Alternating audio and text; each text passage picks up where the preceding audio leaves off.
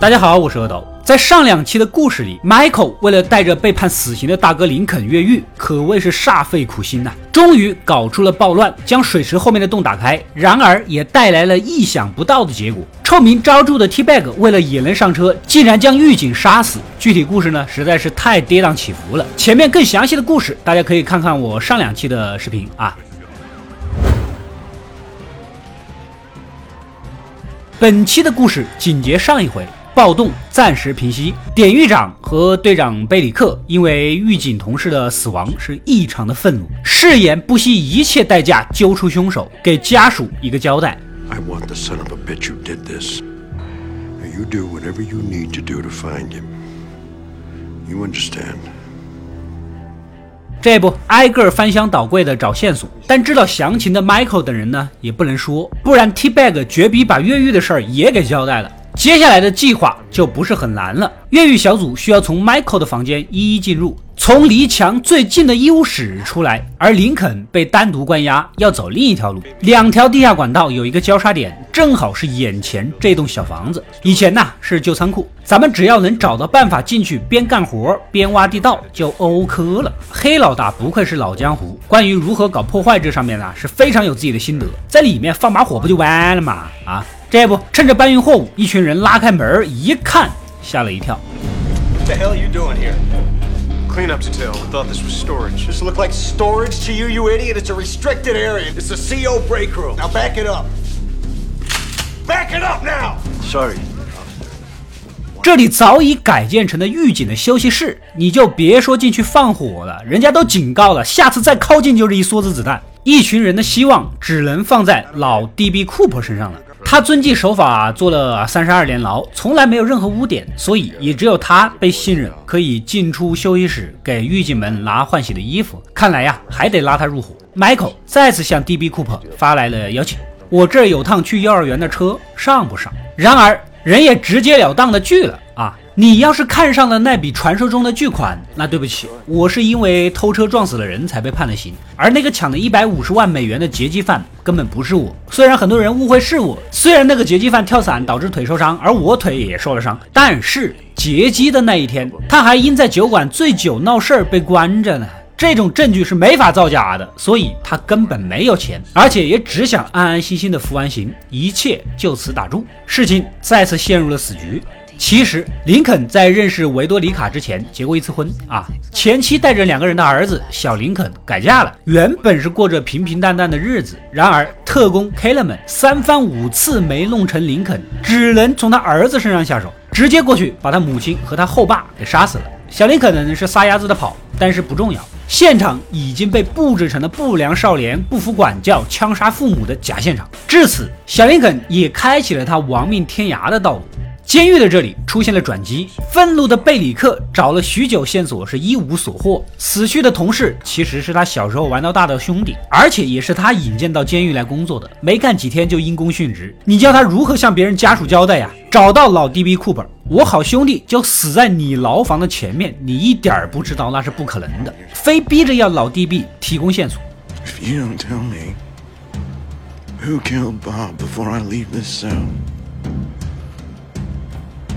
Friendship goes with him 两头为难呐啊！说了就跟整个监狱狱友为敌，不说以后怕是要给小鞋穿。老弟弟还是咬牙都不想掺和。然而就在隔天，当他再次回到房间，才发现自己心爱的小猫咪被掐死在了床上。一回头，贝里克依然在挨个翻箱倒柜，显然这是贝里克给他不听话的答复。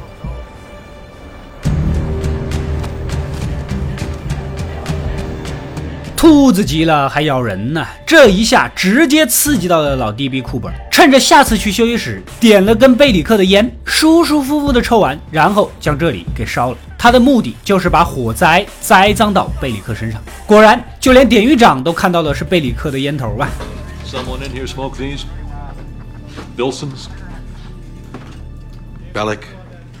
不是你还能是谁？就在此时，T-Bag 的那个新的小林走了过来，举报说他知道是谁杀了狱警。I know who killed Bob, sir. 一群人气势汹汹的过去拿人啊！果然从床垫下翻到了同事家人的照片，人证物证俱全，没有什么好说的，直接把 T Bag 的室友给抓走了。原来这就是 T Bag 计划好的栽赃，不找个人背锅，只会无休止的追查下去，迟早有人顶不住会交代，不如先下手为强。前几天还帮他庆祝的好兄弟，翻脸就把人给卖了，不愧是 T Bag 呀。之后，黑老大的监狱工厂不得不接纳 T Bag 进来，他们也顺利的进入了烧毁的休息室。接下来要做的就是敲碎地板，将下面的管道打通，为日后做准备。This goes down four feet, connects to the main line below. All we've got to do is widen it, and we've got ourselves an on ramp to Route 66. 之后的日子里，一群人隔着棉毯砸地板啊，外面轮流一个人放哨，而砸出来的碎石粉末呢，大家一起分摊，各自找机会处理掉。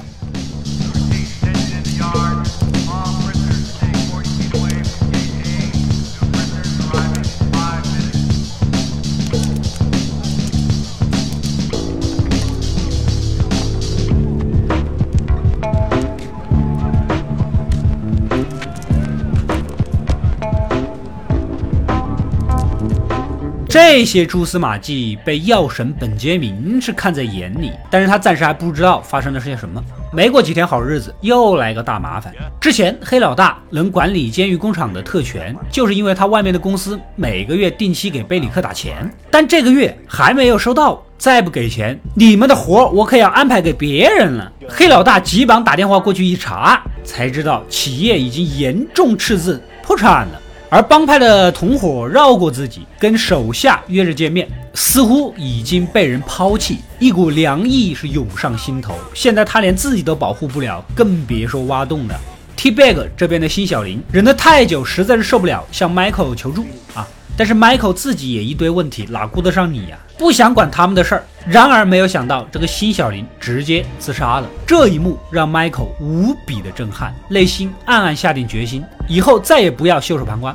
又一批新犯人被押送过来，其中一个年轻的小毛贼 David 啊，强撑着镇定。别看他年纪轻轻，可是盗窃老手，看守所是没少待。最后一次盗窃被抓，是因为不小心偷了一张价值三十万美金的棒球卡片。他哪里认识啊？结果直接给他判了个特大盗窃罪，入狱五年。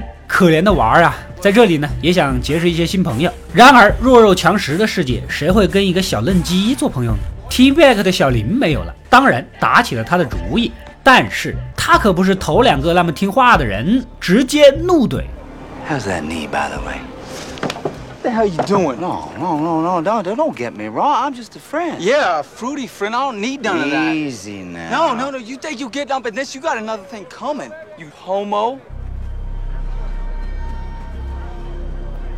You got a foul mouth, you know? Yeah, I do. And you come near me again, I'm gonna kill you. 一番威胁的话，把 T Bag 都搞蒙圈了啊！这就像是国足对着梅西、C 罗说：“信不信我一脚踢爆你的感觉？”之后的时间呢，T Bag 闲的时候呢，各种调戏小毛贼；干活的时候就跟大家继续挖洞。Michael 将一切看在眼里。这天趁在仓库里，直接一棒子打到腿上，严正警告他：要是再碰那个小毛贼，天天蒙头揍你，也不带你玩了。毕竟越狱的事儿是大事儿，T Bag 一口气咽不下，也得暂时忍下。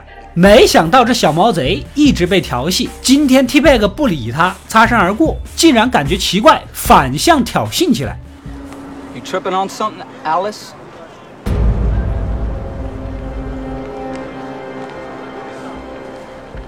T Bag 强忍着怒火走开，而 Michael 几个人看着滑稽的一幕，不禁笑了起来。但是笑着笑着，很快化作了惊讶。由于保护费一直没到位，贝里克已经将监狱工厂的管理权交给了黑老大曾经的手下。那群新人进去，只要掀开地毯，越狱计划随即宣告结束。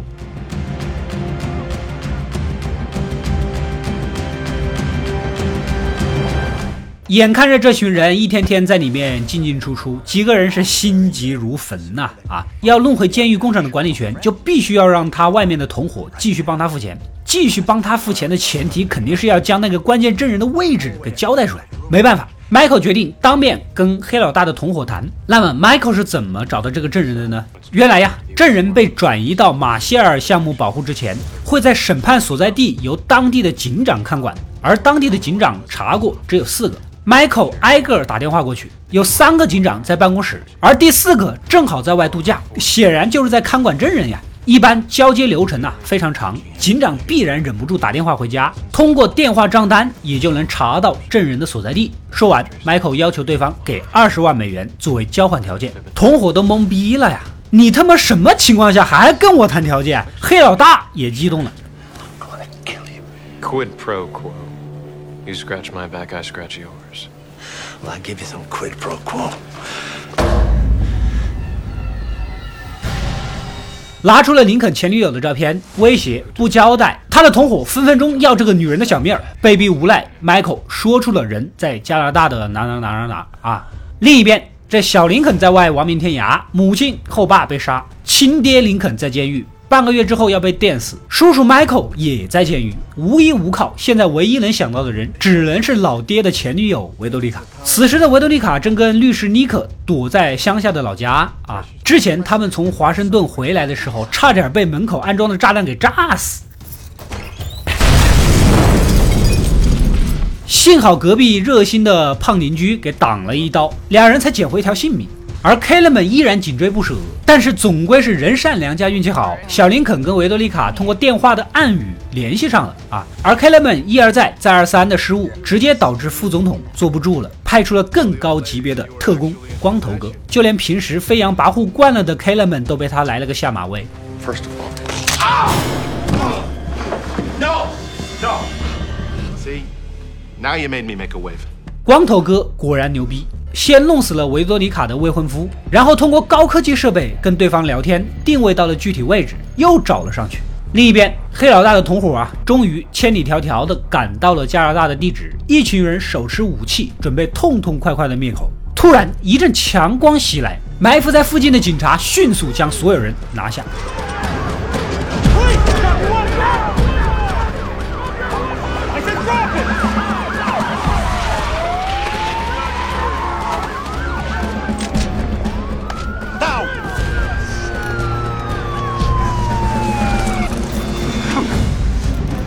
原来呀，这个证人是个好人，原本只是黑老大企业里一个普普通通的仓库管理员。某天无意间看到了黑老大杀人的事儿，内心久久不能平静。非常有正义感的他，毅然决然地站出来举报。Michael 是绝对不可能透露他真实行踪的，所以他在入狱之前就在外面安排好了人，提前用电话举报了他们的追杀行动。而黑老大手上的那张林肯前女友的照片，其实就是跟林肯手上借的，目的就是要演一出双簧戏，显得更加真实可信。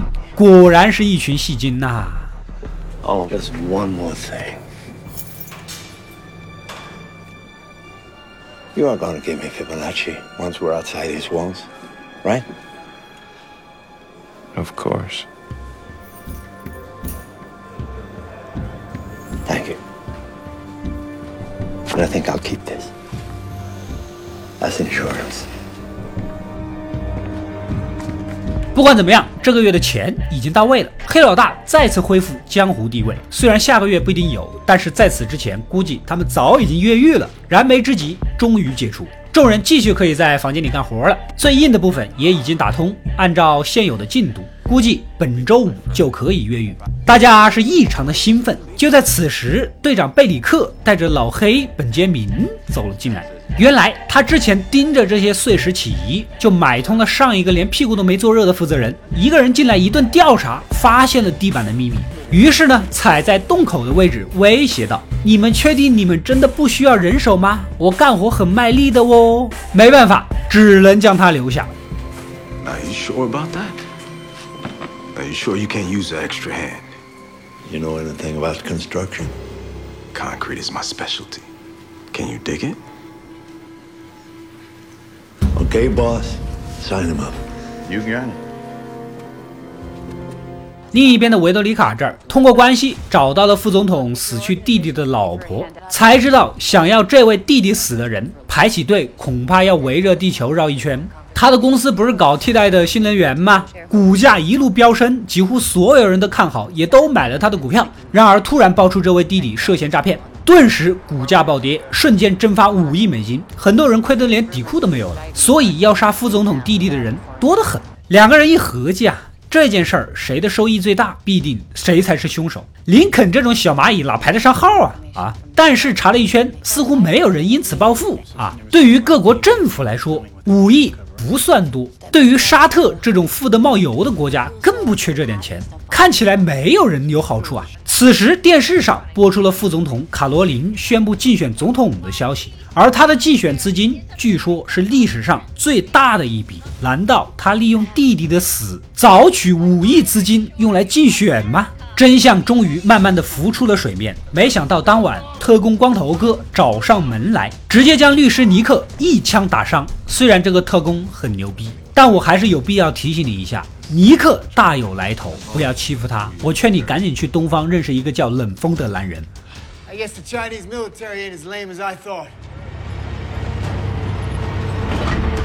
监狱这边，一群人还在继续挖洞。突然，狱警过来通知 Michael 啊，夫妻时间到，你老婆过来看你了。没错，眼前火辣性感的妹子叫妮卡。之前帮忙打电话举报的就是她，被人从国外拐卖到了美国当脱衣舞娘。后来认识了 Michael，Michael 呢于心不忍，跟他假结婚，帮其拿了绿卡。而这次来的目的就是按之前的约定，将一张信用卡带给他。原本这个事儿也没什么的，没想到队长贝里克是来了劲呐。为什么你老婆好像在哪见过啊？不会是烫过其他男人的肩吧之类的？反正是满嘴骚话。这还不够，出去的时候正巧被一直对 Michael 有好感的女主萨拉医生给看到。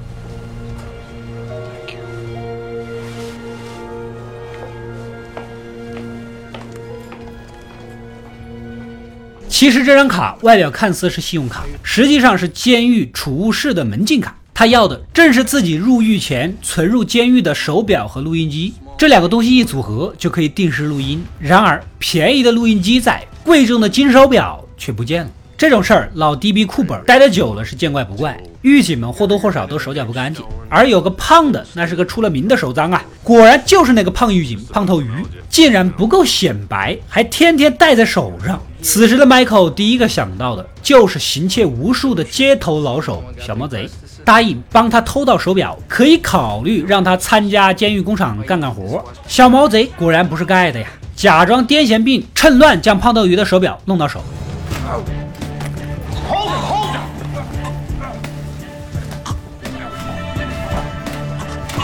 另一边，老 DB 库本被典狱长叫到办公室，一脸严肃和惋惜啊，出了个大事。原来呀，老 DB 的女儿得了食道癌晚期，现在正在医院，估计也就只能撑一个星期了。但是上面没有通过他们提交的申请，只允许他葬礼的时候才能参加。这话说完，老 DB 库本整个人都央了，转头走到 Michael 的房间，要求加入车队一起越狱。可是 Michael 为难了，每个人必须发挥用处才能进来。上次你都说明白了，你不是劫机犯，而且其他人也不会答应。没想到隔天，老 DB 库本告诉 Michael，劫机抢走的那笔钱的编号是某某某某某某啊。DI one nine two five eight nine, the first number in the series of bills used in the ransom drop. Thanks for the history lesson. All it proves is you did the research, same as me. 然后递给 Michael 一本圣经，里面夹着的一张全新的百元大钞的起始序号正是那串号码。看来他真的是那个劫机犯呐。其实啊，他跟他的父亲同名，劫机事件就是他们父子俩一起策划的。只是没有想到他抢完车不小心撞死了人。当然了，他也是目前唯一知道那笔钱下落的人。那好吧，出去了，大家没钱也不行啊。这边的 Michael 将手表和录音机组合，趁白天干活的时候埋在土里，等隔天再拿回来。如此一来，就能判断外围警卫巡逻一圈大概需要多长时间，整整十八分钟。但如此一来，面临一个严重的问题。按照计算，十八分钟只够六个人出去，而老 DB 库本带上钱加入就有七个人了。也就是说，在他们这一群人里，必须要去掉一个，才能安全的通过。谁都不可能主动退出。那么，到底该踢走哪个呢？又如何能安全的将那个人踢开，又不暴露越狱计划呢？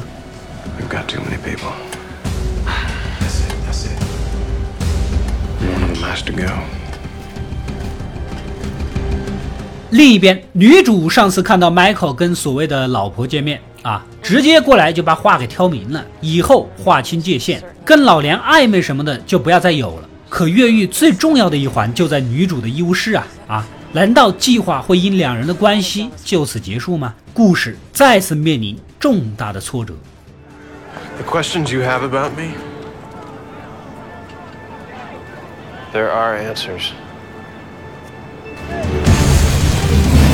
以上是越狱第一季八到十一集的故事。老 DB 库珀必须在几天内离开监狱，才能见到女儿的最后一面。如果超过了，也就没有任何意义了。所以下一期的故事，Michael 等人就要正式开始行动。接下来的故事会更加的精彩。本期视频各位看得懂、听得明白，就给阿斗点个免费的赞吧，或者是点个关注，及时收到最新的、最精彩的解说视频。我们下期再见。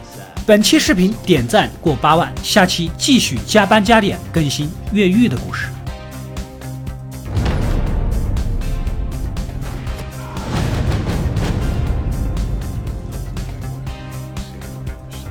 我是阿斗，一个让你沉迷于故事的讲述者，浓缩电影精华，又不失它本来的魅力。扫描二维码，添加我的微信号，除了能第一时间收到推送，更有独家解读的视频等待你的发掘。扫描它，然后带走。